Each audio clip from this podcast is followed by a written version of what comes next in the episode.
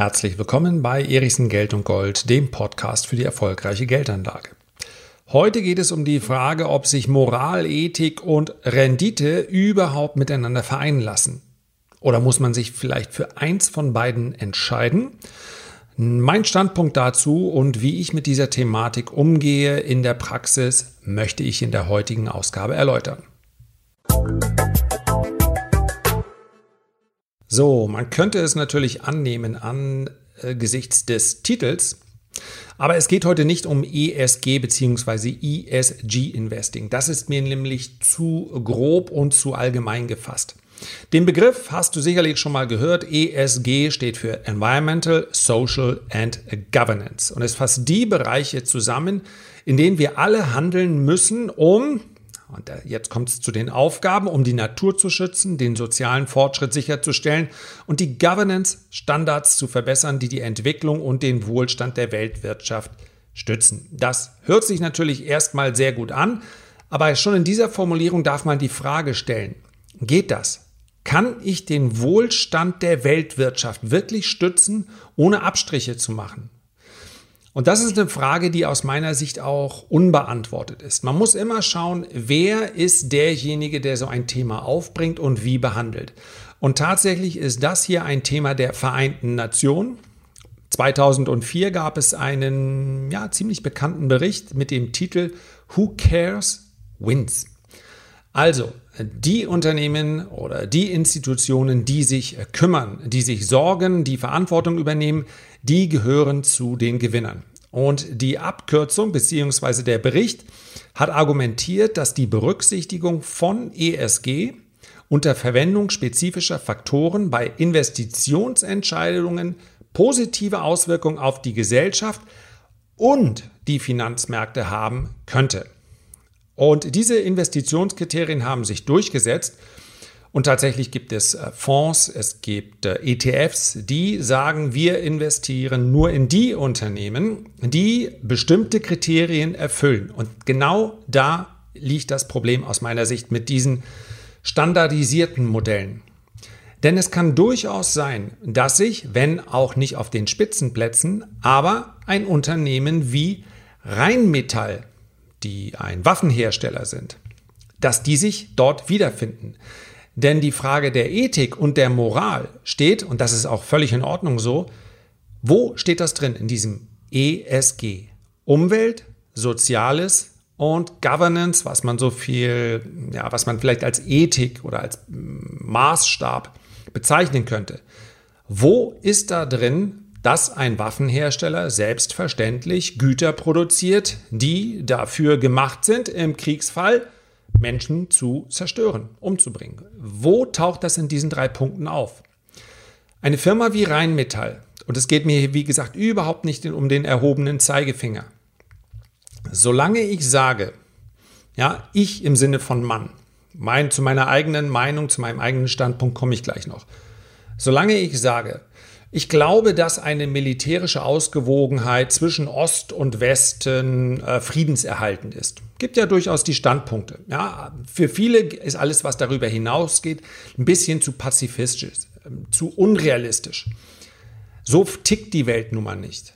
Und wenn ich das sage, dass wir eine Bundeswehr brauchen, dass die USA vielleicht eine starke Armee brauchen, um möglicherweise feindlichen Invasoren aus Russland oder in China die Stirn bieten zu können. Also dieses Power of Balance, das ist ja so ein Gedankenmodell, was uns im Prinzip schon lange vor dem Kalten Krieg immer beschäftigt hat. So, solange ich das sage, kann ich ja nicht sagen, eine Firma wie Rheinmetall tut etwas Böses. Waffen sind so ein bisschen schwierig. Da werden wir gleich noch zu kommen, weil da jeder sagt, eigentlich möchte ich in der Welt leben, wo wir Waffen nicht brauchen. Also nehmen wir ein Beispiel, was uns alle betrifft. Ich kann mich doch, und in diesem Fall sage ich nicht Mann, sondern ich, Lars Erichsen, kann mich doch nicht hinstellen und sagen, die bösen Ölunternehmen verdrecken unsere Umwelt. Das kann ich nicht machen, solange ich draußen in eins der beiden Autos steige, solange ich in ein Flugzeug steige. Ich weiß doch ganz genau, dass die, zumindest jetzt noch, ich bin ja auf der Suche, mit fossilen Brennstoffen betrieben werden. Solange ich Produkte im täglichen Gebrauch habe, von denen ich weiß, dafür brauche ich Erdöl und dazu gehört auch sehr viel in der äh, Plastikherstellung, So lange kann ich nicht dahergehen und sagen, das sind alles böse Unternehmen, denn ich nutze ja täglich deren Produkte. So, und vielleicht ist bei einem Waffenhersteller, ja, Kohlenstoffemissionen, Wasserverbrauch, Umweltverschmutzung, Verpackungsabfälle, nachhaltiges Bauen, Bodennutzung, Energieeffizienz. Muss ein Waffenhersteller zwangsläufig gegen einen dieser Punkte verstoßen? Nö.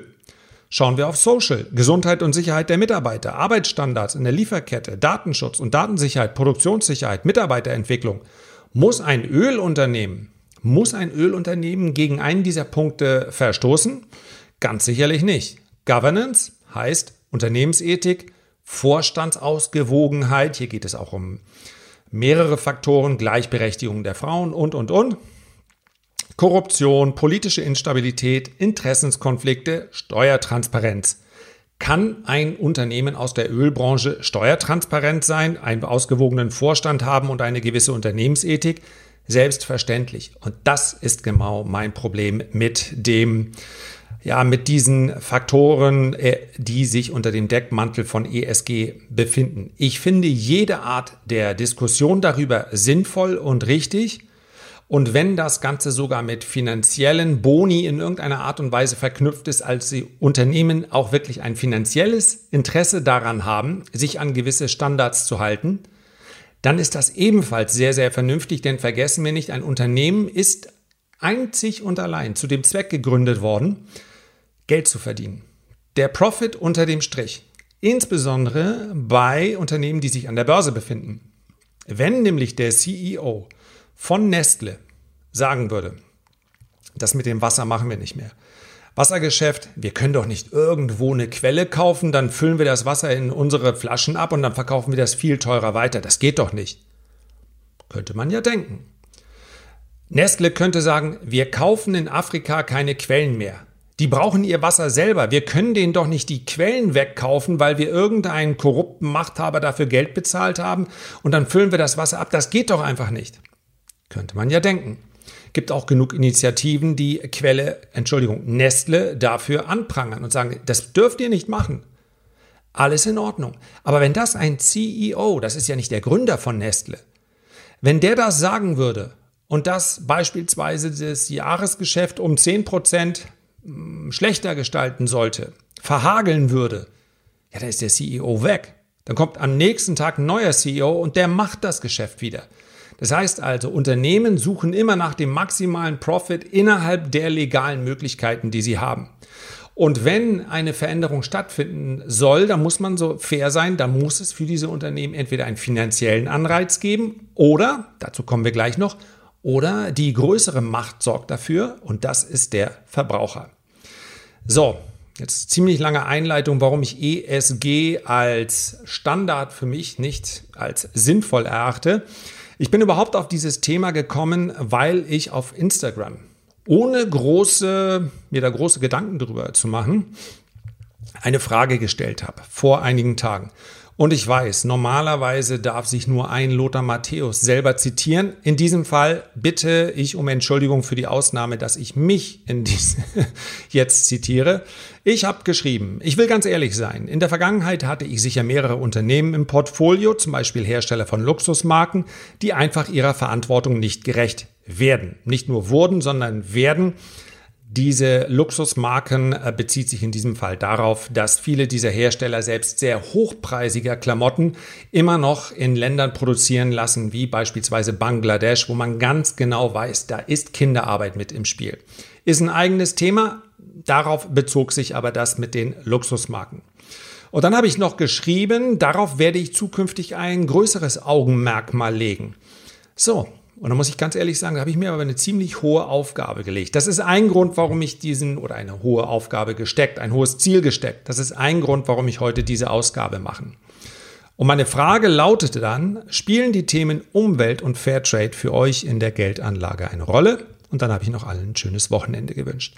Und es kamen viele, viele Nachrichten. Viele Nachrichten, über die ich mich spontan erstmal ein klein bisschen geärgert habe und gedacht habe, Mensch, das ist aber ignorant. Habe ich aber Gott sei Dank nicht gleich geantwortet, sondern nochmal eine Nacht drüber geschlafen, auch noch eine zweite. Und da ist mir klar geworden, So, bevor du da jetzt mit dem äh, Zeigefinger, dem erhobenen, antwortest, überleg mal ganz genau, was tagtäglich in der Praxis passiert und schau mal ganz genau in deinem Portfolio nach und schau mal nach, ob sich das ein oder andere Investment überhaupt klar zuordnen lässt. Als Antwort kam zum Beispiel nicht wirklich. Ich bin an der Börse, um Rendite zu erzielen. Das ist ehrlich. Ja, was ich nicht kaufe, sind Waffenhersteller. Das ist mein einziges No-Go. Ein anderer schrieb, Moin Moin, Rüstungsöl, Pharma kommen bei mir nicht in die Tüte. Aber was haben hier viele gegen Nestle? Ja, Beispiel habe ich eben schon äh, genannt. Jemand anderes hat geschrieben, habe mich klar gegen LVMH, also LVMH entschieden. Viele Modemarken wie Gucci, Versace, Boss, aber auch Händler wie Bräuniger sind pelzfrei. LVMH ist es nicht. Dabei ist Pelzgewinnung in eine massive Tierquälerei meist in Billiglohnländern. Korrekt. Äh, weiterer Abonnent hat geschrieben, sehr wichtig, macht investieren für mich deshalb fast unmöglich. Das nenne ich konsequent. Darunter schreibt gleich jemand, meine ETFs kaufen leider alles. Smiley nach unten. Dann schreibt Maxi, wenn man gegen Nestle ist, dann muss man auch gegen Smartphones, Elektroautos und auf einen Großteil der grünen Energie verzichten. Seltene Erden werden von Kindern und Jugendlichen unter menschenunwürdigen Bedingungen abgebaut für unsere, für unsere Konsumsucht. Und die großen Konzerne sichern sich unsere Nahrung. Genau, Amazon macht Riesengewinne und dafür stirbt der Einzelhandel. Komme ich gleich noch zu. Und da gibt es mal nichts gegen zu argumentieren. Dann schreibt jemand, ja, definitiv. Ein Drittel meines Depots besteht aus nachhaltigen Firmen wie Brookfield Renewable Partners, SMA Solartech, PowerCell Sweden und so weiter und so weiter.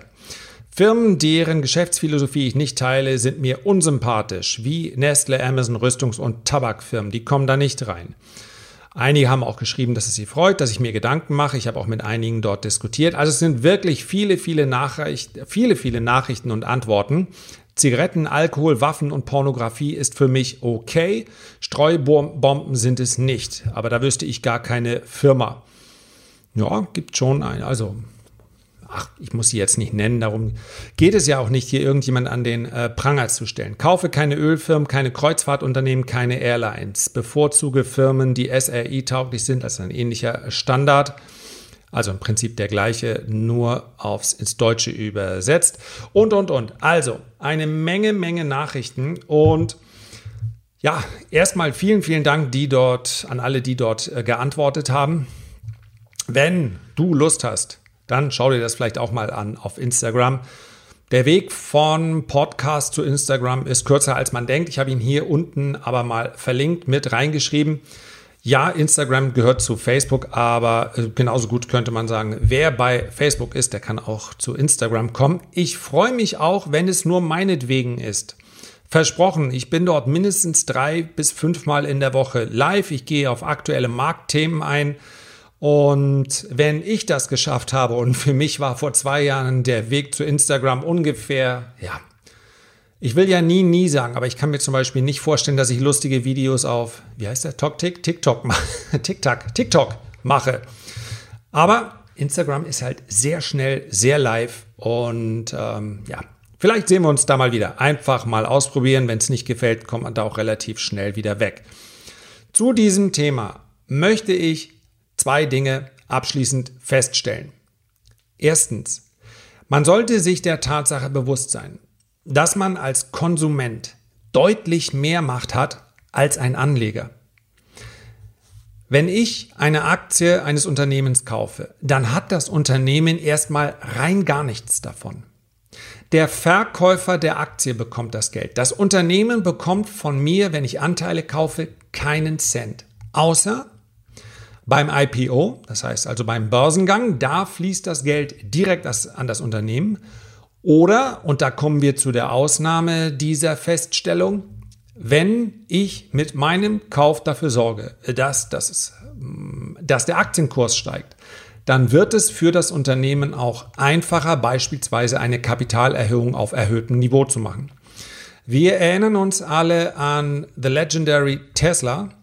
Die hatten zu Kursen unter 300 Dollar war es wie ein Damoklesschwert im Raum. Tesla werde bald eine Kapitalerhöhung machen. Wann macht man eine Kapitalerhöhung? Wenn man Geld braucht. Nicht unbedingt, weil man in Geldnöten ist, sondern weil man mit Geld entweder ein bestehendes Business weiter ausbauen kann, weil man Übernahmen tätigen kann, weil man Investitionen ma machen kann. Also eine Kapitalerhöhung ist erstmal nichts Schlechtes. Sieht man im Übrigen auch sehr häufig an der Börse, dass nach einer Kapitalerhöhung die Kurse kurz etwas zurückkommen, dann aber steigen weil eben der Spielraum des Unternehmens, der Investitionsspielraum, der Wachstumsspielraum wieder steigt. Kapitalerhöhungen gehören zu Wachstumsunternehmen mit dazu. Tesla unter 300 Dollar hätte aber natürlich viele Anleger enttäuscht, denn die wären garantiert 10, 15 Prozent zurückgekommen. Tja, nicht mit Elon Musk. Tatsächlich war die Kapitalerhöhung dann fast dreimal so hoch, also der Kurs war deutlich über 700 Dollar. Und ja, Tesla ist dann auch 30, 40 Dollar zurückgekommen, hat sich seitdem wieder verdoppelt. Also natürlich spielt es eine Rolle für das Bild des Unternehmens, welches es in der Öffentlichkeit abgibt, ob der Kurs hoch oder niedrig ist. Aber ich beeinflusse natürlich nur einmal im Moment des Kaufes und das war's. Ansonsten unterstütze ich das Geschäft letztendlich nur moralisch, indirekt, weil ich als Aktionär natürlich, solange ich dem nicht widerspreche, sage, okay, ich bin hier an der Firma beteiligt, macht ihr mal so weiter, wie ich will. Ich komme gleich noch dazu, wie ich darauf Einfluss nehmen kann und vielleicht sogar sollte.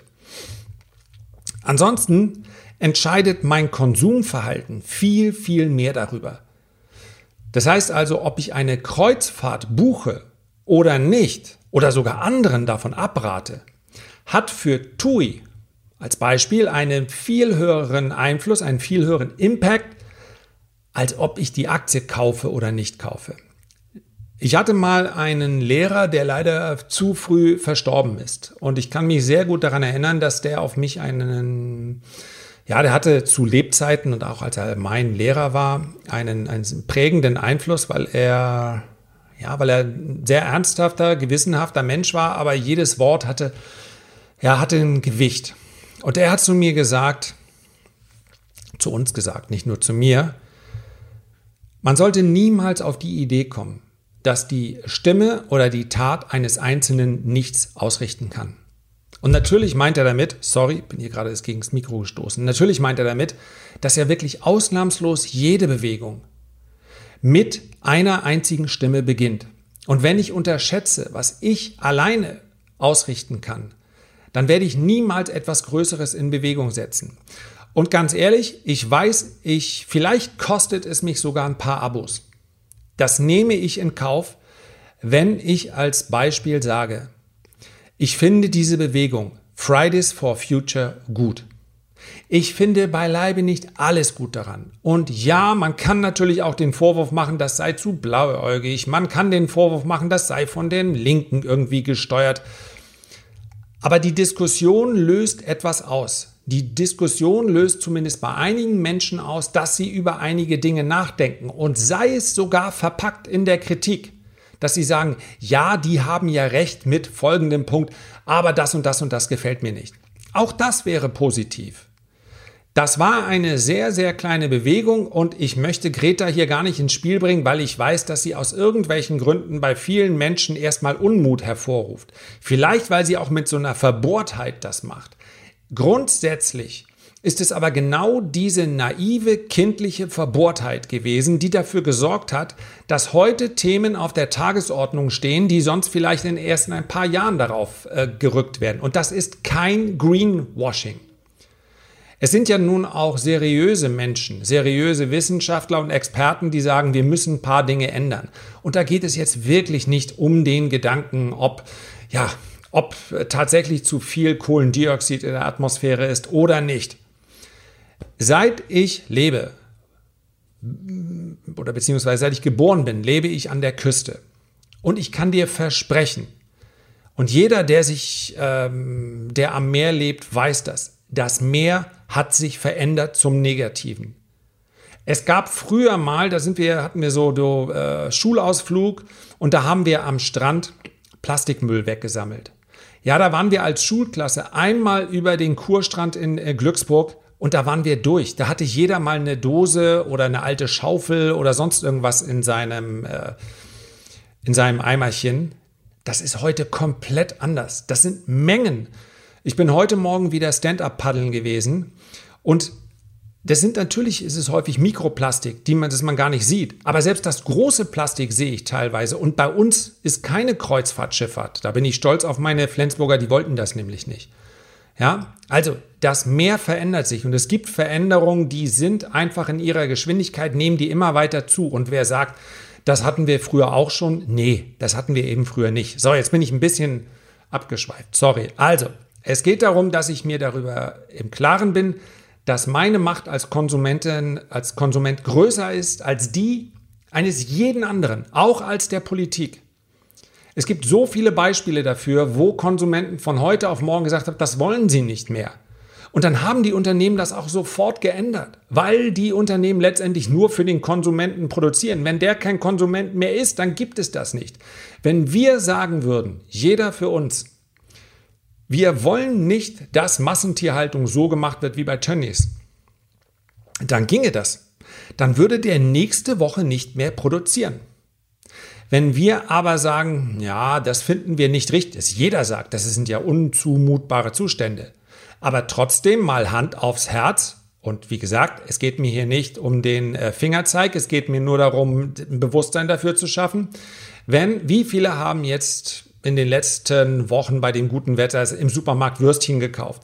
1,99 für, keine Ahnung, 500 Gramm. Oder das Hühnchen oder sonst irgendwas. Ja, das, in den allermeisten Würstchen ist nun mal Fleisch aus so einer Massentierhaltung drin. Also bei Bio mal bitte ganz genau hinschauen. Und solange wir das konsumieren, der stellt das nur her, weil wir es konsumieren. Ich nicht, darf ich in dem Fall sagen. Ich kaufe anderen Scheiß.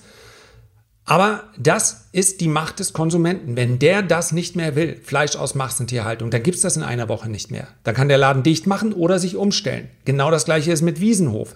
Es gibt zig Beispiele. Der Konsument hat die Macht, aber er muss sie dann auch nutzen. Und der zweite Punkt, wirklich, mein Standpunkt werde ich niemandem aufdrücken. Ich habe es eben schon gesagt, dafür habe ich auch selber viel zu viel Mist gemacht.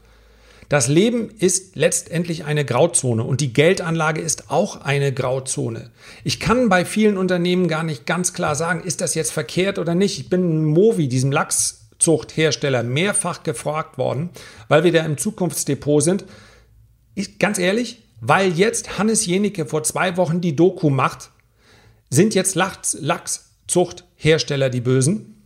Was passiert denn, wenn der ganze Lachsbedarf aus dem Meer dann äh, gefischt wird? Ist das die Alternative? Nee, die Alternative wäre, dass dann keiner mehr Lachs isst. So. Hat sich der Lachskonsum in den letzten Monaten und Jahren, hat der sich äh, spürbar verändert? Ja, das hat er. Er hat extrem stark zugenommen. Das heißt, die Nachfrage ist da und die Nachfrage des Konsumenten wird bedient. Die Nachfrage des Konsumenten ändert sich nicht andersrum. Der Weg ist nicht, dass Movi die Produktion einstellt. Der Weg ist, dass der Produzent, dass der Konsument sagt, ja, wir nehmen Lachs, aber wir wollen, dass du ihn anders großziehst, aufziehst. Das ist der Weg. So, und schließlich und endlich kann ich auch als Aktionär Einfluss nehmen auf eine Firma. Verändern heißt auch gestalten und gestalten heißt auch teilnehmen und sich nicht immer widersetzen einem Prozess. Wenn ich beispielsweise als Amazon-Aktionär, Aktionär, und dazu stehe ich, meine, Amazon sollte anständig seine Steuern bezahlen, dann hängt das, hat das natürlich zwei Seiten. Zum einen möchte ich, dass Amazon nicht in, äh, ja, in diese Steueroasen geht. Zum anderen müsste ich aber vielmehr diesen Brief nicht an Amazon schreiben, denn die sagen, sorry, wir sind den Aktionären verpflichtet, sondern den Brief müsste ich an die Politik schreiben. Die sagt, hört mal zu, ihr überlegt da oder da oder da, wo kann es reinkommen? Warum kann innerhalb der EU ein Unternehmen in ein, unter, in ein Land gehen und dort mit ganz niedrigen Steuersätzen agieren und in anderen Ländern ginge es nicht. Das sind Milliarden und Hunderte von Milliarden an Steuern. Ich glaube, die Gesamtsteuerquote von Amazon liegt unter 5, unter 3 Prozent. Das ist völlig grotesk. So funktioniert ja unser Steuersystem nicht. So, und im Umkehrschluss, egal ob Brief an Amazon oder an die Politik, steht dann natürlich auch, okay Eriksen, wenn du das bemängelst, dann heißt das aber auch, dass du möglicherweise auf 10 oder 15 Prozent Jahresgewinn verzichten musst. Denn Steuern mindern den Gewinn. Und wenn die mehr Steuern bezahlen, dann bleibt weniger Gewinn übrig und natürlich steht die Aktie dann auch weniger hoch, weil die Gewinndynamik schwächer wird. Ist das für dich okay? Ja, das wäre für mich okay. Das wäre für mich okay, auf einen Teil des Gewinns zu verzichten, wenn dafür dann Amazon seine Gewinne, seine Profite anständig versteuern würde. Und last but not least wiederhole ich es nochmal. Das ist nur mein Standpunkt. Du darfst und sollst selbstverständlich einen ganz anderen haben. Herzlichen Dank für deine Aufmerksamkeit. Ich freue mich einfach, wenn wir uns beim nächsten Mal wieder hören. Und bis dahin wünsche ich dir eine gute Zeit. Dein Lars.